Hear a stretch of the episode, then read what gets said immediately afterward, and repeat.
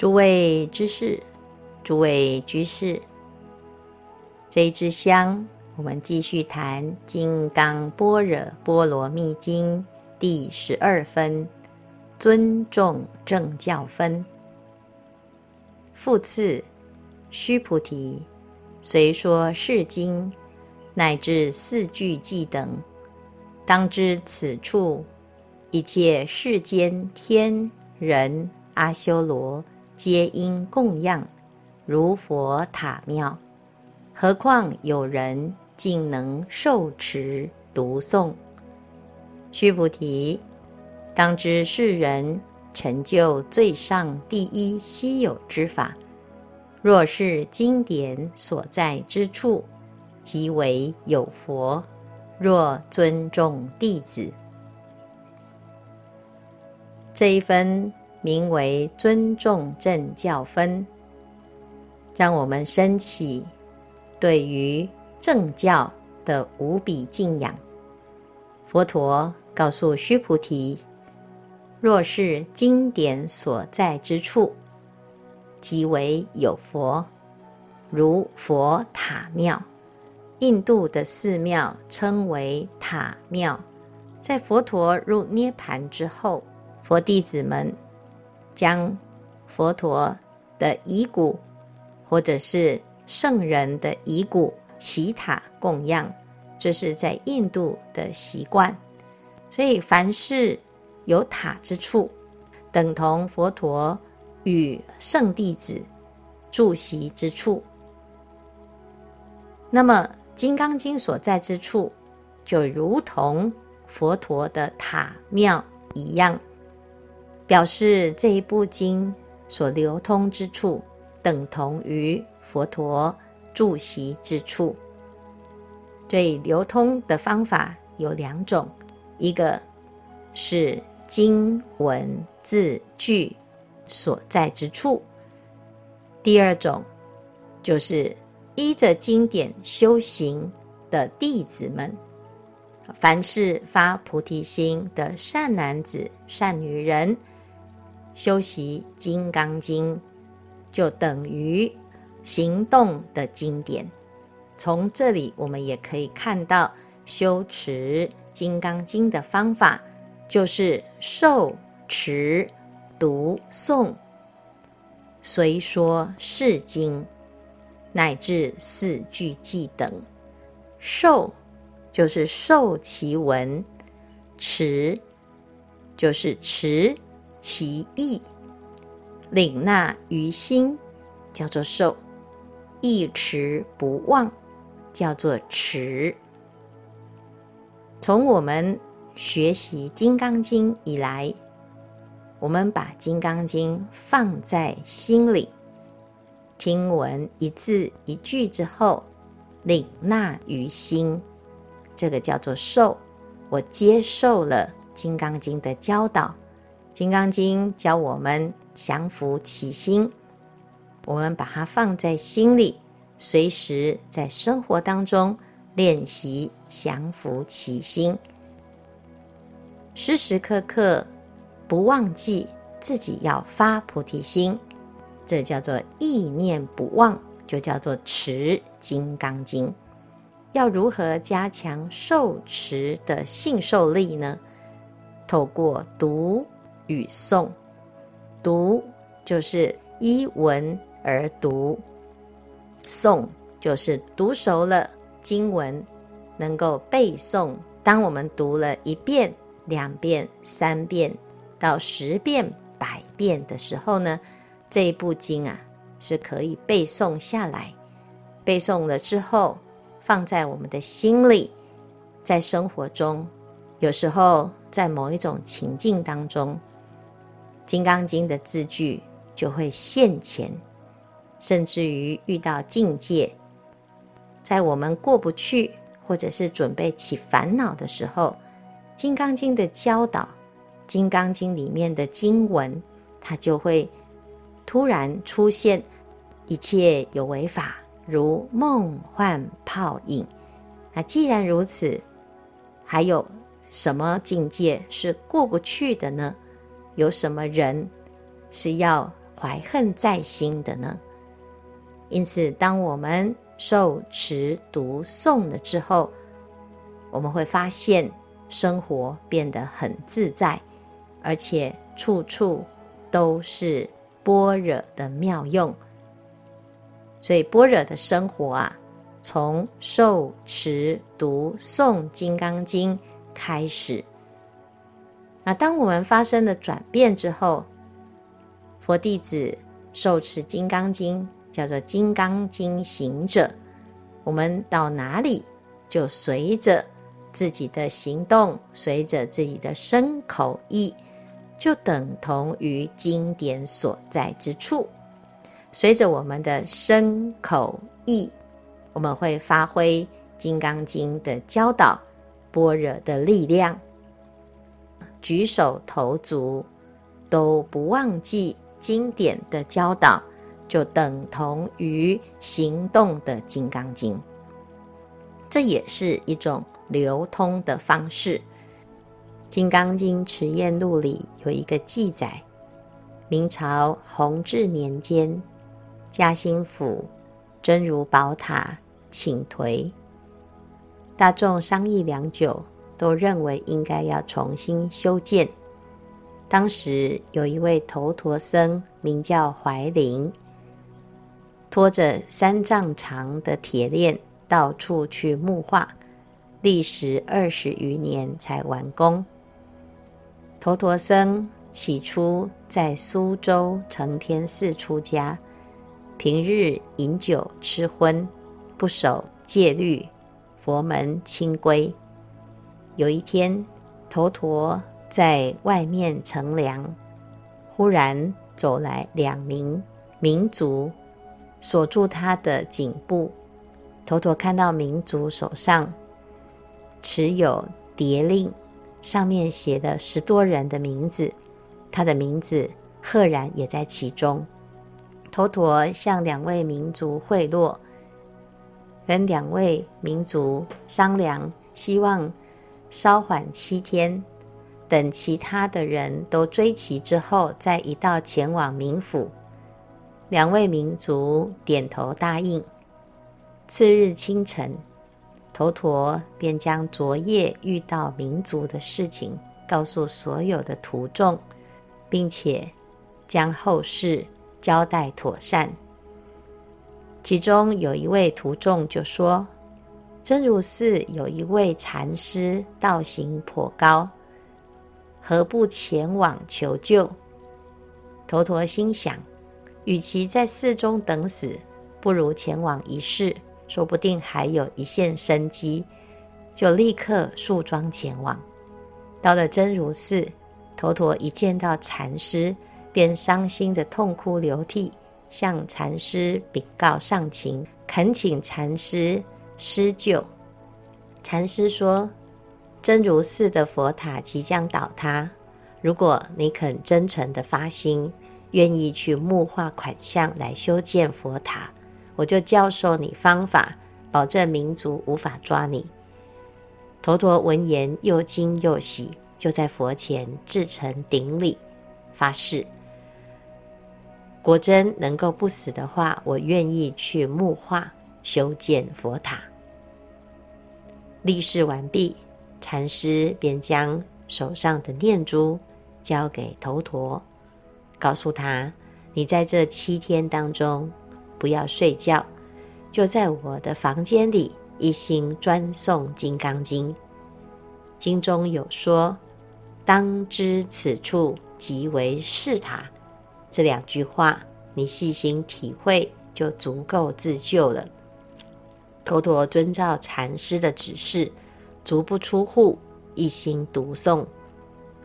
经过七天，两位民族来到禅师住的地方，向禅师说：“有一位命中注定要死的头陀僧逃来此地，请求您指示。”禅师回答。他在房中，你们去抓他吧。民族刚踏入房间，就张皇失措地退出来说：“房间里只看见一座宝塔，放出夺目的光芒，使我们的眼睛无法睁开。禅师此时才告诉民族，他持诵最上圣法，又发勇猛的大愿，虽是天龙鬼神，也对他无可奈何。你们暂且回去禀赋冥王，就说怀灵僧由某某禅师暂留修塔，功德幽冥均沾，你们不会有罪的。民族不得已，只好回去。将上情恢复明王，头陀僧经此大难不死，不敢再蹉跎岁月，于是制造铁链锁住自己，不论寒冬炎夏，跪在人车浮臭的道路上，向善男信女化缘，如此竟在有生的余年完成修塔的大功德，万般带不去。唯有业随身，怀林僧能够在七天的期限中跳出人鬼关头，只因一心怕死，专勤诵经。《金刚经》说：“在在处处，若有此经，一切世间天人阿修罗所应供养，当知此处即为是塔，皆因恭敬作礼围绕。”以诸花香而散其处，怀林和尚诵经，现出光明宝塔。别说明史对他无可奈何，即使阎罗王亲临现场，也要肃容顶礼。现在我们在写经，有的人会问：哇，我这是第一次写，所以就写得不是很好看，那怎么办呢？是不是可以再写一份？这个写得不好的，我们是不是就要把它给销毁？从这一段，我们就可以看到啊，凡是经典所在之处，天人阿修罗皆应供养。过去印刷术还不发达的时候，流通经典都是人工抄写的方式。一步一步的就可以流通在这个世间。现在因为印刷术很发达，取得经典的机会就比以往还要简单。但是简单了之后呢，反而造成很多人因此就不珍惜，也不尊重。我们在写这部经的心态呢，就要把它当成是这个世间呐、啊。唯一一部会流传于世的《金刚经》，在写的过程，是我们在修炼般若智慧，用我们的心跟佛陀的心相感应、相应的结果所书写的这一部经呢，就会发挥神奇的力量。一切世间。天人阿修罗要供养的这一部经，他是看到这一部经在这里，而不会分别你的字迹好看美丑。所以我们在写经啊，只要不要错字，至于字体是否美观，这不是重点，重点是我们在书写的时候。是清净的发心，天人阿修罗等护法也是为了书写之人的发心而来护法，因此我们就要珍惜自己的菩提心，也珍惜自己在书写的每一刻，每一刻都非常的重要，每一个当下都小心翼翼的书写、受持、读诵。用尊重之心来书写、受持、读诵，那么就有无上的功德，就叫做成就最上第一稀有之法。明朝嘉靖期间，漳州有一位贫苦之人，出家修行，不知如何修行，于是每天就做苦工。有一天遇到一位行脚僧在寺里挂单，看他每天忙忙碌碌，就问他日常做什么功课。他回答：“我一天就是做这些苦事，不知修行的方法。”这位行脚僧就告诉他要参念佛是谁。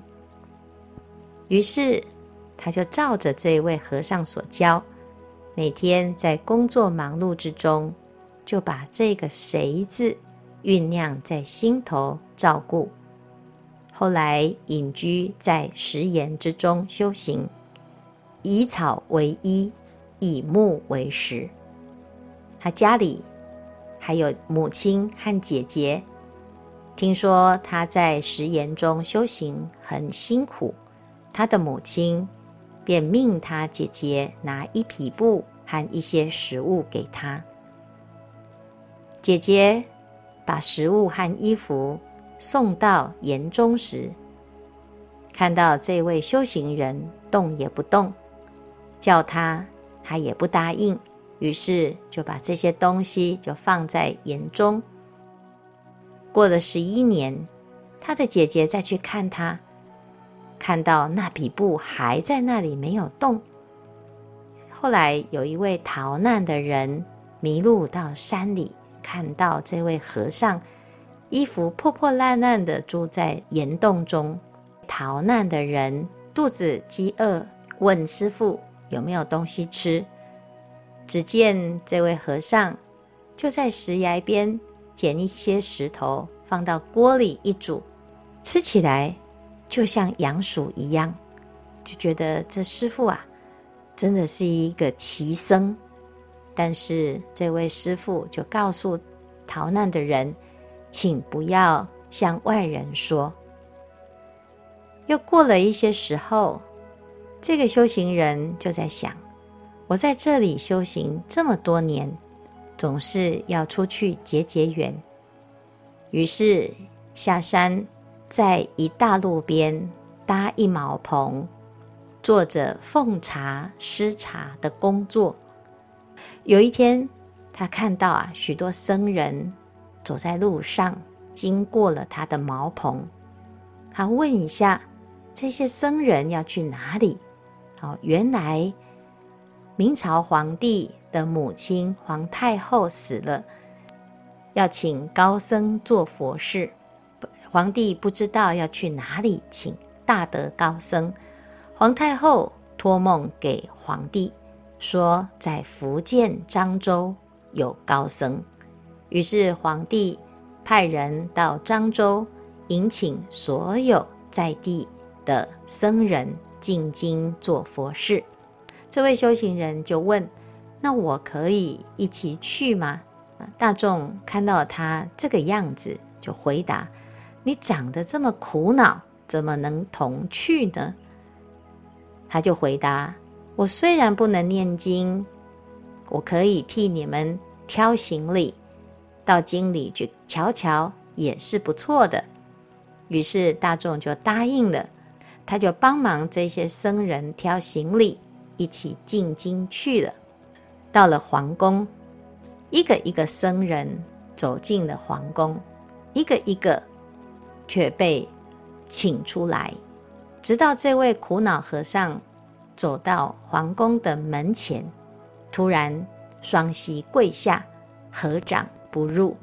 看门的人问他为什么不进来，他回答：“地下有金刚。”故不敢进来。看门人禀告了皇帝，皇帝知道圣僧到了，于是亲自前来。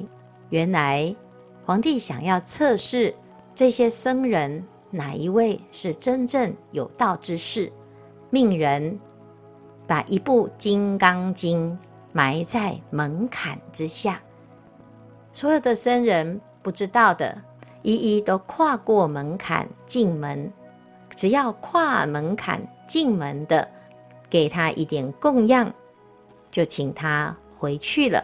只有这一个僧人，在门口就跪下，表示他知道这底下有一部《金刚经》，因此皇帝非常高兴，跟这位僧人讲：“何不倒身而入？”对哈、哦，如果我们倒立而入，那这一部经啊，它就在我们的头顶，我们就不会对经典不恭敬啦。便两手铺地，两脚朝天，打了一个筋斗，就进来了。皇帝非常的恭敬这一位和尚，好好的款待他，希望他为皇太后超度，所以他就问要如何准备这个坛场，要怎么布置？他就回答：明天五更天开坛。你只要搭一个台子，上面只需一幅幡影、香花灯果一席就可以了。皇帝心里面非常不高兴，觉得这么简单，这么寒酸，不够隆重。但是因为他前面的表现，让皇帝觉得他应该是有道之士，皇帝就半信半疑的去准备了。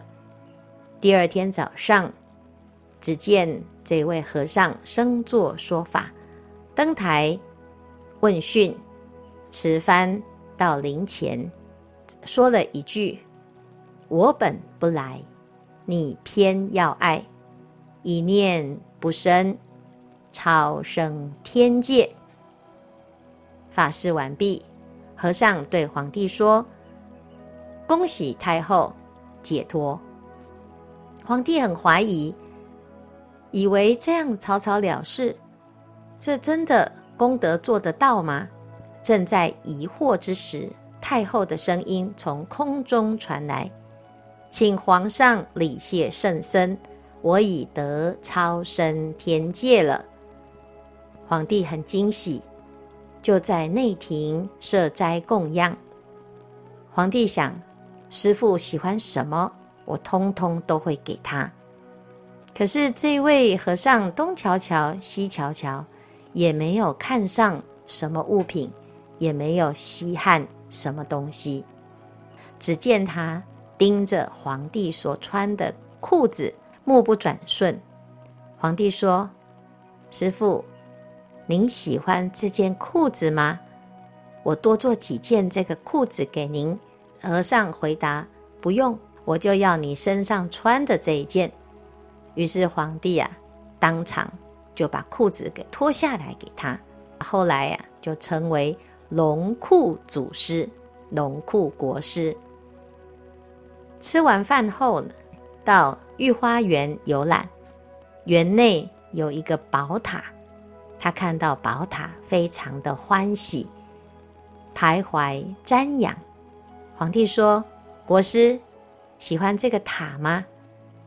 他说：“这个塔非常的好。”皇帝说：“我可以把这个塔供养给师父。”正要叫人来拆塔送到漳州，龙库祖师说：“不需拆送，我拿去便是。”说完就把这个塔放到袖中，腾空而去。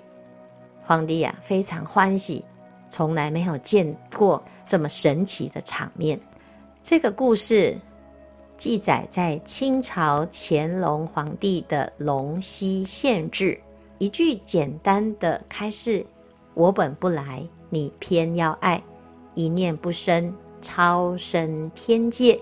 只要一念不生，你就可以超越法界。”《金刚经》教我们：应无所住。而生其心，就是依菩提心，而没有杂念，没有妄念，不攀缘色声香味触法。那么我们的心，金刚般若之智，就能够现前，在面对人事物种种境界的考验历练之时，也不会。影响到我们的这一念清净之心，《金刚经》的力量是不可思议。不但是能够放光动地，能够照破无明，而且当我们开始发心受持读诵，乃至于四句偈，可以成就无数的天人阿修罗等护法的欢喜恭敬以及护持。希望大众珍惜自己当下写经的这一念发心。第二个，如果我们读了这一部《金刚经》，依着《金刚经》的道理来受持读诵，为人解说，乃至于依教奉行，那就等于我们透过行经。让这一部经流通在这个世间。佛说一切法，为了让一切的大众启发菩提心，离一切苦，得究竟之乐。当我们开始受持读诵了之后呢，我们的人生开始发生改变。很多人学习佛法之后，变得更有智慧，变得更能够与人为善，变得是一个自利利他、非常正向的带动。读诵经典所发生的变化，成就了许多善男子、善女人发菩提心，而四处行菩萨道。所以，随着大众的发心，随着大众。在生活中待人接物、应对进退、利乐有情，这一部《金刚经》就流传在这个世间。因此，我们可以知道这一部经有非常殊胜的价值。在前面比较了做善事有不同层次的善，世间善、出世间善，以及。最究竟之善，就是成就阿耨多罗三藐三菩提。可知，如果我们行经，或者是我们写经，写完了经，把这一部经啊供养在自己的家里、公司，或者是跟自己的家人、朋友结缘流通。